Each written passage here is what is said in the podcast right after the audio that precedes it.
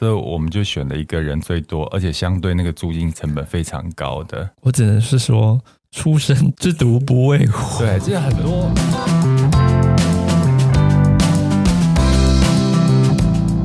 你们累了吗？这是给中年人的心灵鸡汤。确定不是麻辣烫？我是威爷，我是向向梅，我是 Ryan，欢迎跟我们一起中场休息，聊聊天再出发，也可以开瓶酒。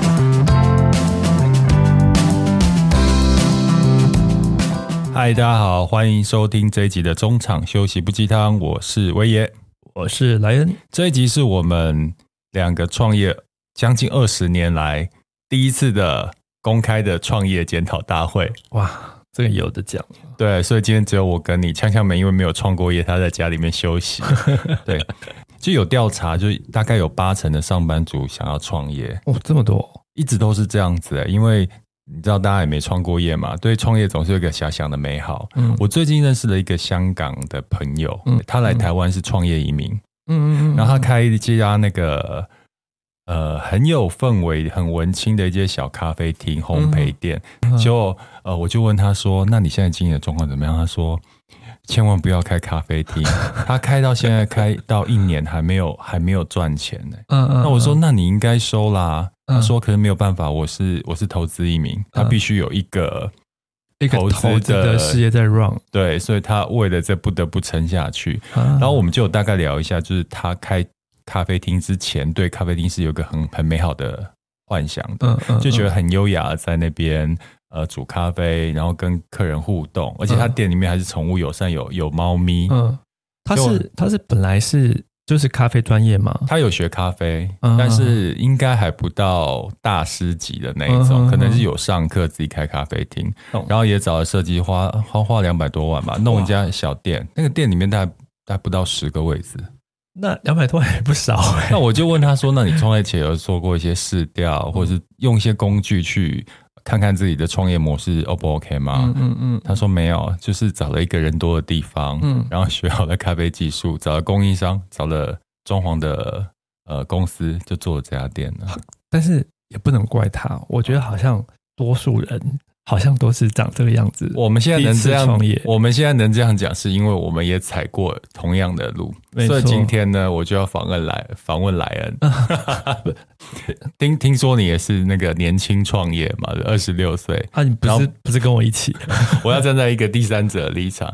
在我们二十六岁创业开火锅店的时候，其实也是这样的情景。嗯，那当下也是没想太多，就觉得说，哦，想创业。哦，好像这个可以做哦，看人家这样做哦，就进去了。对啊，整个过程是那个时候我好像还在东森工作，东森那时候综合台是在华视那边，嗯、你那时候在哪里啊？我那个时候在行销公司，行销公司哦，我知道那家。然后后来我每天中午去吃饭，嗯，就是跟同事去吃饭，就有一家火锅店，就每次生意都很好。嗯，应该是二十几年前，嗯，还没有像现在有那种鼎王啊、吴老锅这种装潢的这么氛围这么好的火锅店。对，当时火锅店就是那种像前字辈的，就一锅一锅、嗯、早期的前字辈，没有什么太太重的装潢。对，那我记得那时候去延吉街吃那家叫陶碗沙，是。然后去说哇，就觉得很酷诶，就是用木雕的装潢，对，而且重点是他用的是陶锅，锅你就会有一种很、嗯、很日日本的氛围，对，很不一样，好像就比较高档一点。呃，当时是比较高的，当时当时。然后我们每次去的时候，就看到生意很好，就在外面排队。对，我想说哇，开这种火锅店好赚哦。嗯，就那时候也没有想到说要开这种店，我只是觉得这家店很赚。嗯，嗯，但后来就是。呃，因为一些生涯职涯的变换嘛，嗯、那时候就想说我要开店，嗯，然后我就跟 Ryan 讨论，就想说开餐厅，可是开什么餐厅好呢？嗯，我们又不是厨师出身，你是会煮东西啦，但是还不能拿拿出来卖，完，完全不行，只能自己吃。对，后来我们就去跟那个。陶碗沙的老板娘谈，嗯哼，就是谈说我们想要开跟你们一样的店，对，因为那时候根本还没有什么不流行什么加盟店，对对对对，他他们也没有，他们也没有经验。然后我就跟老板娘谈，就是我们付三十万，他把所有的 know how 都教我们，技术转移。你记不记得我们那个时候好像是一两个月都在他店里面打工？我多长我记得，但是有一段时间，对，我们等于是要去当学徒啦，对，就是。我跟来人去，可能就是有人内场，有人外场，这样互相轮，要知道所有的环节。嗯、因为那时候也还没有，他们也还没有加盟的 SOP。对，我们都是土法炼钢。对，然后后来他再把他的装潢的工班介绍给我们，没错。然后就在那时候，我们就选择我们比较熟悉的东湖开了第一家店。那你还记得什么？就是开店那段时间。哦，你真的记忆很差哎！你说经历了什么？你的记忆就是我们在开开店筹备期那段时间，筹备期那段期间啊，我真的忘记人生到底有没有这一段呢？哎，二十几年呢？我我先讲，就是选光是选地点啦。我我觉得我们就因为这决定是我做的，很符合我的个性。嗯，如果是你选地点的话，你绝对不会选我们当初那个点。怎么说？因为我们当初是选在就是东湖最热闹的嗯哼黄金黄金店面，而且那我记得那是租金一个月要十六万，而而且十六万我这个我记得十六万还是因为之前什么原因他们降他啊他们很久没租出去，因为淹水，然后他们降下来，嗯，本来好像是二十万之类的，因为大家如果是住内湖地区就知道，早期东湖路那一条是包括戏子的人啊进台北市。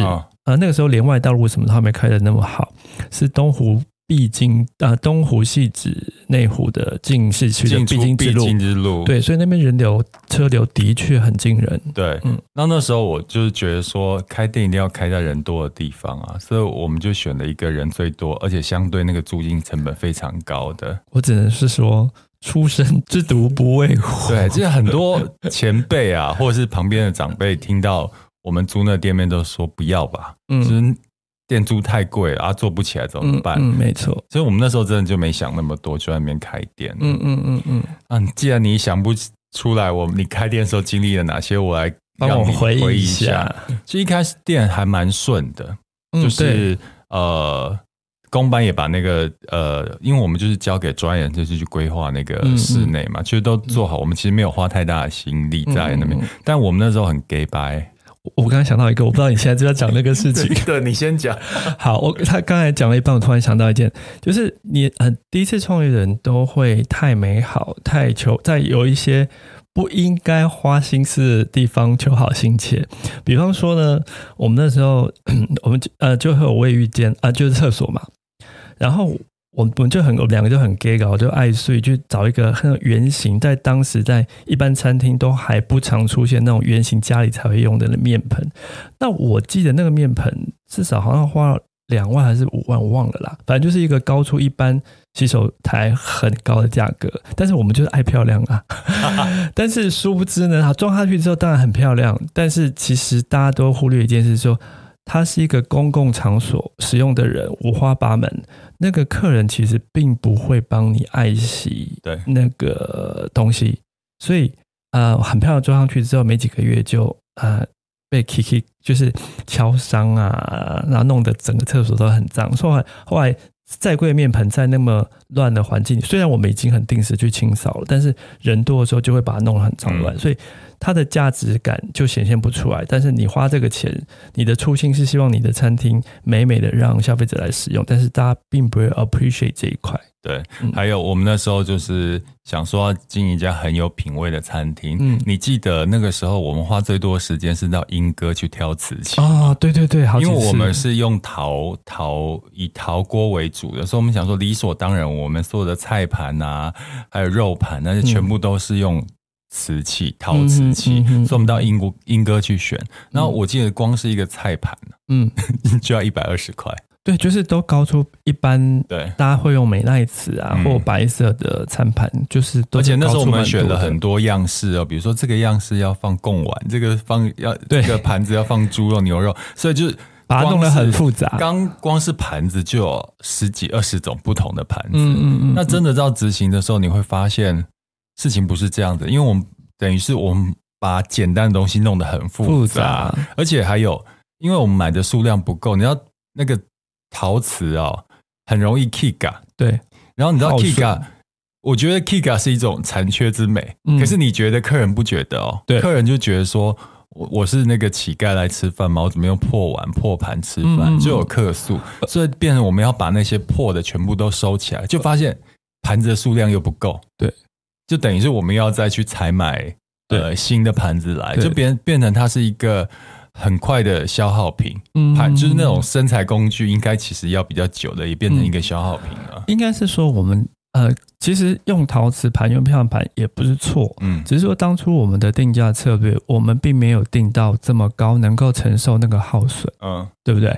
因为像高级的日料，其实也都是用很 fancy 的陶瓷啊，嗯、或者是盘子，但是因为他们定价够高，可以 cover 那个耗损，而且他们的他们是不，因不是屋顶哎，因为是屋顶的餐厅的话。你在洗碗的时候，噼噼啪啪，噼噼啪啪。对，因为我们是无场的餐厅，我们在拼的是翻桌率，然后我们走的是大众价格。因为在那个东湖的话，它也是住宅区嘛，嗯嗯、然后也不是商业区，那消费消费金额其实是比较一般，拉不会那么高，嗯、拉不高，嗯、所以变成是我们就是在一开始的时候，我们就发现自己很假掰，对，后后来有调整了，对，没错。对，那我们现在在。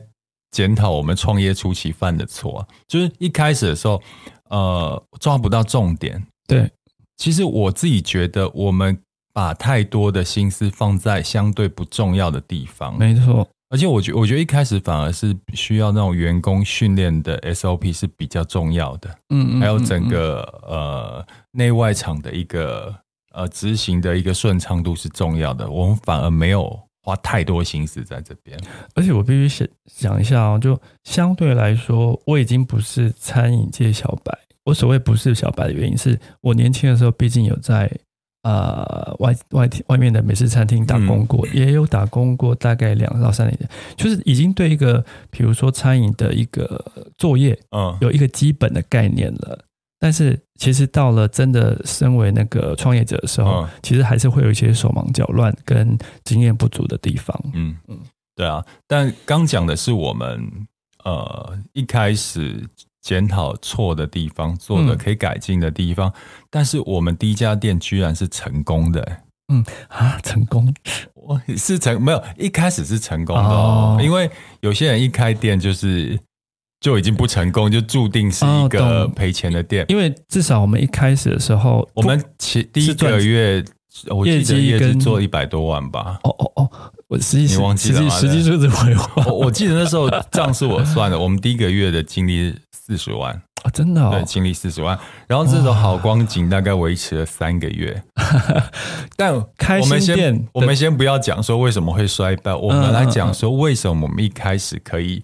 在东湖路算势破如呃势如破竹的被大家吸引，其实因为我们两个都是行销广告出来的，嗯嗯，而且我们都有媒体的资源。你记得我们开店在装潢筹备期的时候，我们做了一件事情，什么？哎，是你去谈的哦，你忘了吗？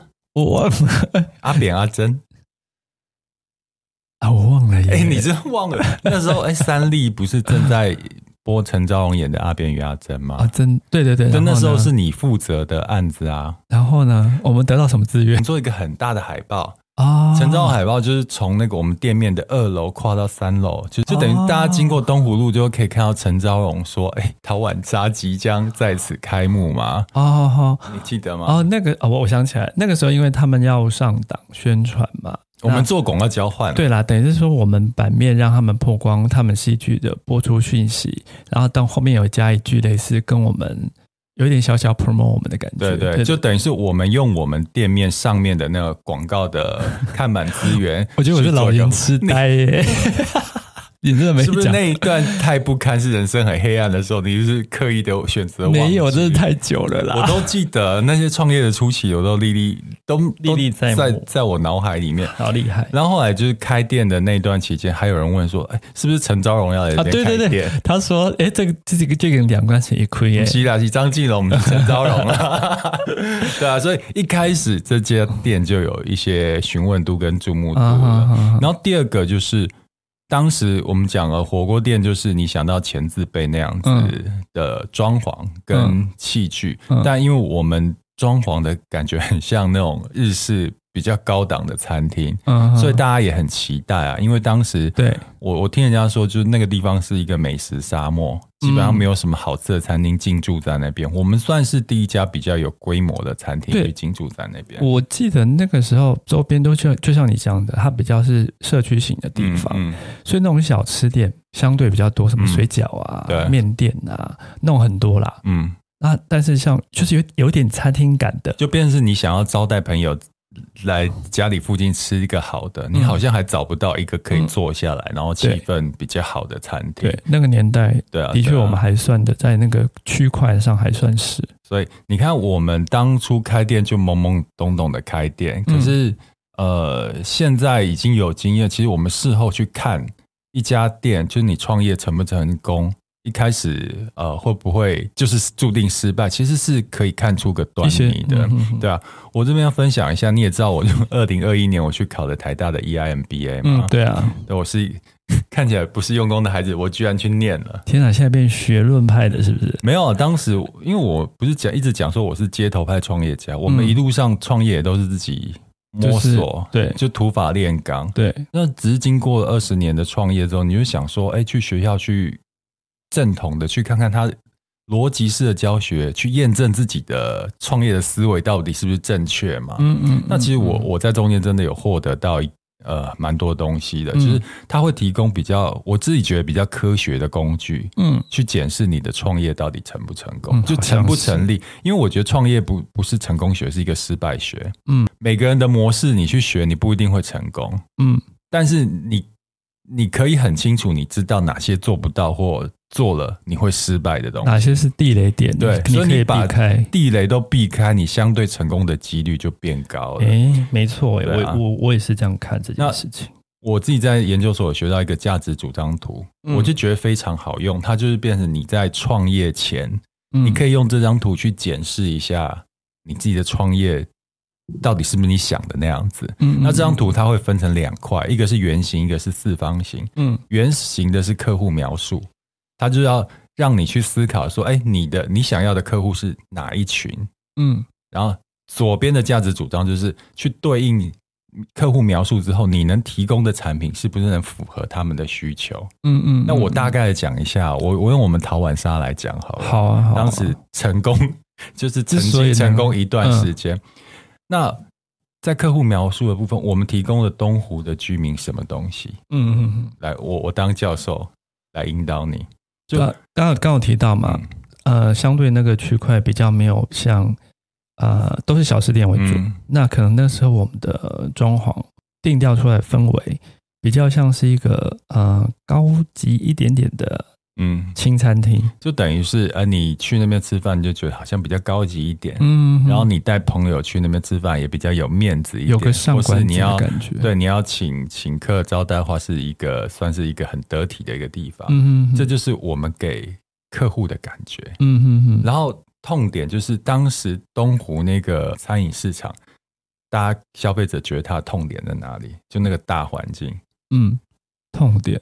就是就像讲，没有一个 OK 的餐厅，然后都是以小吃为主，嗯、然后觉得是一个美食沙漠，就没有一个漂亮的餐厅，嗯，没有一个觉得呃好吃，一个又负担得起又负担得起，就物廉价美的一个餐厅，这是他们的痛点，对啊。那客户真的到我们陶碗沙之后，他获得的获益是什么？嗯，就第一个，呃，他招待朋友会觉得很有面子嘛，嗯。第二个，他觉得自己是很有品味，选在这边。第三个是可以吃到。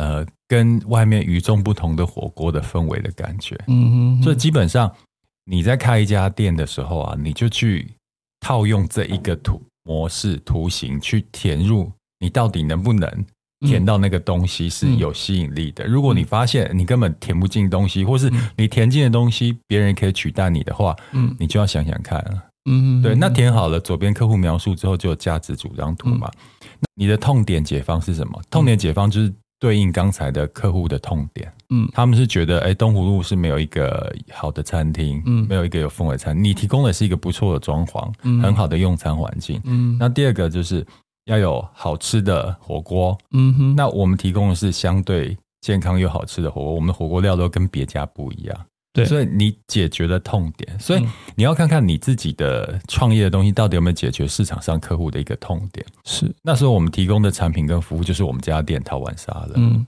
创造获利就是你的，就是获利引擎是什么？就是你有超出期待的部分，就是你获利的部分。嗯，对，所以变成是你这家店开出来以后，哎，真的就是旁边的店家没有，大家真的觉得就是一种。全新的一个用餐的氛围跟感觉，再加上我们有主张是天然天然天然的汤汤头熬煮的汤头，嗯、就变成是我们或以前是对健康自然饮食餐饮有兴趣的人，这就变成是我们附加的获利引擎。嗯，这个跟这个补充说明一下，呃，在那个年代，大部分的火锅的汤，嗯。我们那个价格区间啦，大部分是用汤料，对对对，用粉泡的，什么烹大师那一类的粉泡的，所以它只要冲个冲热水滚一下，二十分钟就好了。我们的汤啊，我们的汤啊，可是要熬个四个小时啊！里面真真材真真材实料都是水果、蔬菜跟大骨头、鸡骨头，然后至少一锅都要熬四个小时。对，我记得以前就是因为生意好的时候。一则一喜，一则一忧。对，因为汤用完了，对，我们就必须熬汤。对，而且我们前一天早上的汤，我们必须，呃，隔天早上汤，我们必须前一天先熬好。嗯、所以，如果是没有汤的状况下，我必须在店里面待到汤熬好，我才能走。不要说你啊，我也是。所以我们那时候真的很可怜。对，我刚刚讲的就是，我我们其实第一家店之所以成功，那个时候想好像是运气。可是你如果套到那个价值主当图这个工具的话，你发现我们成功是有脉络的，就第一家店成功是有脉络的。嗯。所以呃，我真的很建议，就是你如果是想要创业的小白，然后现在有满腔热血要创业的话，可以先找价值主张主张图来，它每一格里面，它会引导你要去做功课，去填入你自己创业，嗯、呃。就引导你去思考每个问题。嗯哼，你如果发现填进去的答案很空虚的话，或者或者很很勉强，很勉强，或是似是而非的话，我建议你真的不要创业。嗯，那像刚我我用我们第一家店的例子，其实填上去都很合理，嗯，而且也都很成立，所以我们第一家店其实是成功的。嗯嗯，初期呃第一年的确还是因为不差啦。第一家店一开张你就知道他能不能做了。你知道有一些人就一开始没有算好。他第一件第一一开张前一个礼拜每天客满，但是他算一算惨了，嗯、我这家店就算客满也注定赔钱了。嗯，对，有就是他有很多成本，其实一开始没有算到的。嗯、那我们算是还还蛮幸运的，一开始就蛮成功。嗯、那至于我刚刚讲到嘛，我们已经避开很多雷了，就一开始成功，但是我们后面还有很多雷。嗯，就比如说，其实后面比较大的问题就是。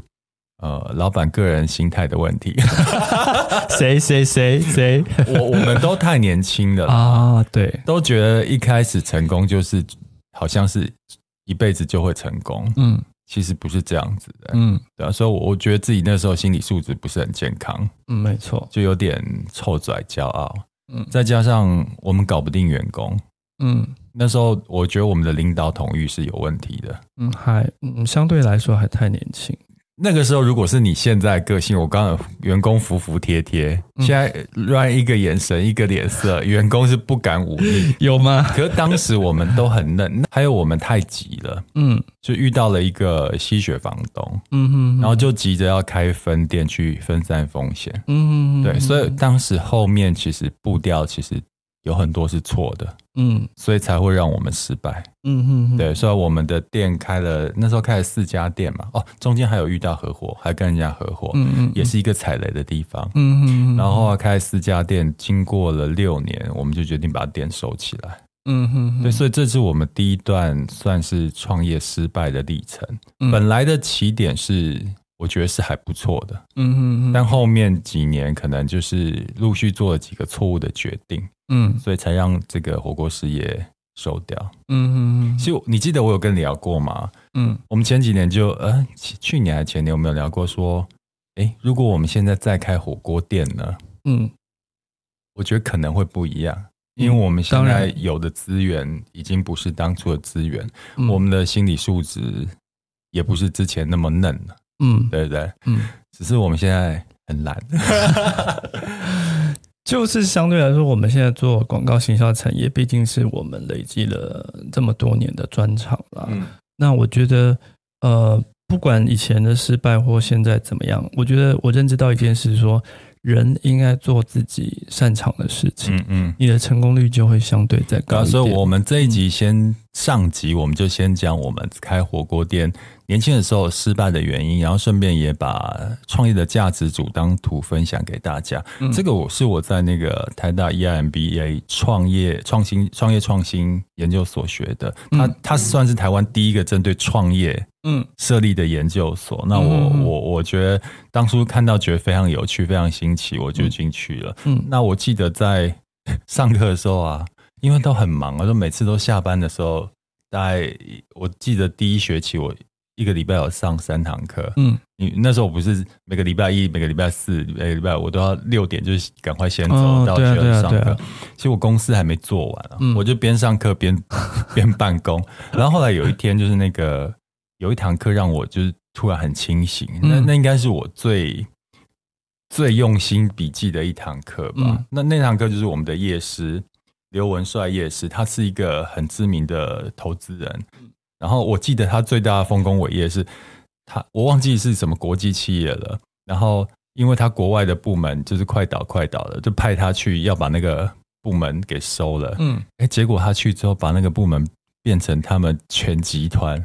最赚钱的部门，这么厉害，就很厉害啊！因为我我，然后他那天就在分享他的创业之道，就是讲分享这些创业的工具跟啊，你评估自己能不能创业，啊，创业后要做的所有的判断跟决定。我觉得他讲真的很好，他把我们从二十六岁创业到现在所有历练，他很条理的用工具都讲清楚了。嗯，我那时候在台下当下就觉得说，这一堂课应该所有想要创业的人都应该来，都应该听吧。那你也知道，我本人就是智多星嘛，智多才自己讲。我就因为其实你知道，有很多那个平台有，因为我是创业型的 KOL，有很多平台来、嗯、平台来问我说要不要开创业课，可是我真的不行开，是因为我觉得我没有。理论基础，我也没有系统性教学的方法。虽然也创了蛮多页，对，但是我觉得文帅老师的内容真的是很适合分享给大家。那我就主动去约了文帅老师吃饭，嗯，然后有跟他聊说把它变成线上课程的可能，嗯嗯嗯，对。那文帅老师当然觉得很 OK。我跟你讲，文顺老师基本上就已经财富自由，他根本不缺钱。嗯，但是我我是跟他讲说，因为在开粉砖的路上。我我记得我第一本书有讲教大家怎么去评估自己要不要创业，是很简单的工具。对，然后就有一个有一次签书会的时候，就有个粉丝跟我讲说：“我也因为看了你的书，我决定不创业了。”嗯哼，他说他发现他根本就没有准备好。嗯哼，然后后来他原本付了那个呃定金，定金，嗯，就是租金的定金，他说他不要了，他觉他说我帮他省了两百多万。对，我觉得假设一个错误的决定。真的是会花花掉你很多很多的积蓄之类的，嗯，所以像那时候呃，我见面会的时候特别来感谢我。那还有包含我后面我也开过饮料店呢，嗯哼，我也在演讲的时候跟大家讲为什么不要开饮料店，又 又是一个失败的例子。对，然 后我又我又救到人，就是有几个粉丝跟我说，他本来要加盟饮料店，听了我的分享之后，他决定不加，感谢我帮他们选省下两百多万。嗯哼，其实我觉得。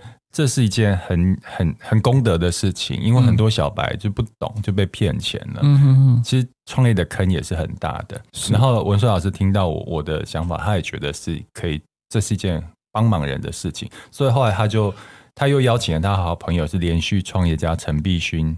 还有那个百万 CEO 黄冠华，三个铁三角，嗯、因为每个人各有擅长。像陈碧勋，他是比价网跟优势网的创办人，嗯、他是连续创业家。嗯、然后百亿 CEO 他是旭荣集团的执行董事，也是知名的天使投资人。他辅导了很多新创企业从零到一的这个过程，嗯，所以都是专业。那当然。因为我把这件事情跟淡如姐讲嘛，嗯，那淡如姐本身是中欧国际工商学院研究所的高材生，嗯嗯，而且她的电商做得非常好，那是铁四角啦，不是铁三角啦。淡如姐很谦虚，她说她当助教的哦，那淡如姐就是在中间是呃提供很多比较活泼生活的案例，去让大家可以去对应。嗯哼，所以这整个课程我们大概筹备了一年，从我跟老师谈到我们全部都把它录制好，大概就三四百分钟，然后分成四大架构。然后这是我很用心的去规划的一个课程。嗯，它的名字，线上课的名字叫做顶尖商学院的创业课。嗯，第一次创业就要成功。哇！很吸引人呢，是不是？这个标还不错吧？哈、嗯，然后我我分成四大四大块去讲创业的事情，也都是我这一呃这个开粉专一路上粉丝最常问的一些问题。然后我出了问题让老师来解答。嗯，第一个是你的创业真的可行吗？嗯。然后老师会教你做创业前的准备工作有哪些，用工具去检视你的创业模式到底成不成立。嗯，如果这一关你就卡住的话，哎，恭喜你，你就不要创业，你少少一次磨难。嗯，然后第二个就是怎么样找到你的市场跟客人。嗯。这其实是很大，很多人一开始没有想到，他可能一想要说，没有我就亲朋好友、网络行销啊，嗯嗯，可这都是很模模棱两可的答案。嗯，他是教你怎么用工具去描绘出你客户的五种标签，嗯，然后检视你产品的价值主张，去测试你的市场空间，还有竞争者分析，每一个都其实都有工具的。嗯，所以你用工具可以更清楚的知道自己的创业，嗯，到底周不周延，嗯。然后第三个是产品到底会不会卖？哦，这个很重要。有些人就是直接把要做产品，然后直接就是全部都做到满。嗯，有一个名词叫金石创业。嗯，他会老师会跟你讲什么叫金石创业的意义。他不是说你砸钱砸出来，而是小规模渐进式的去去测试你创业的东西。嗯哼，然后他教你怎么小规模的去做产品验证，怎么样快速的试错跟调整的方法。嗯嗯，其实这都是一个。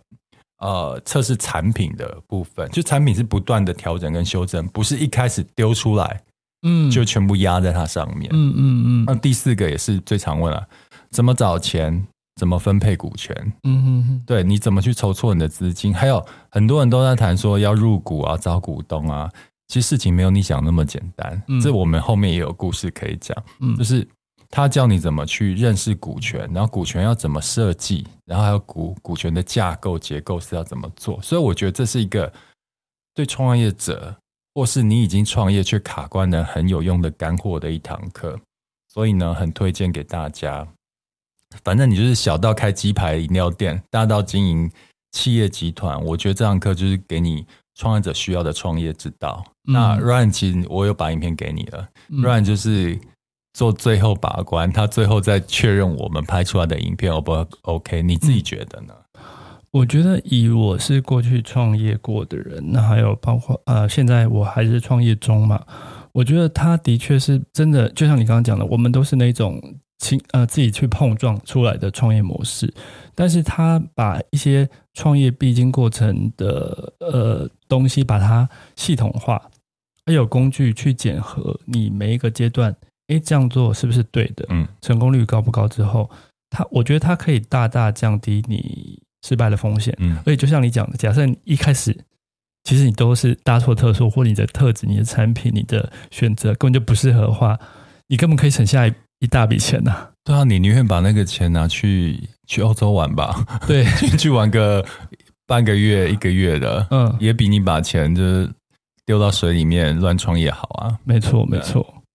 你拍谈的，对啊，所以啊、呃，如果你自己是创业者，或你身边有人想创业，你想要你怎么看都觉得他可能会失败，嗯，就是可能还还在自己的那个梦幻泡泡里面的话，嗯、我觉得这堂课真的应该看一下，嗯，因为这堂课会老师会引导你去思考你创业，你的创业到底 O 不 OK，嗯嗯，然后也会提。提出很多问题让你去思考，嗯，让让你更想清楚创业这件事情，嗯，那这件这这堂课我们其实从呃六月二十七号就已经开始，嗯，呃，在线上做预购，这是跟 PressPlay 平台合作，那相关的讯息我会放在资讯栏。我真的觉得，如果我们年轻的时候 有买这堂课的话，嗯，我们现在应该是。餐饮连锁业吧，这么厉害？没有，至少我们不会有后面很多错误失败的一些决定跟做法了。对啊，好，那今天就分享我跟莱恩年轻时候创业的历程，也介绍这一堂呃顶尖商学院的创业课的线上课程给大家。嗯，后面我们还有下集要聊我们现在创业的历程，就这这十年发生的事情。嗯，好，谢谢大家，拜拜，谢谢，拜拜。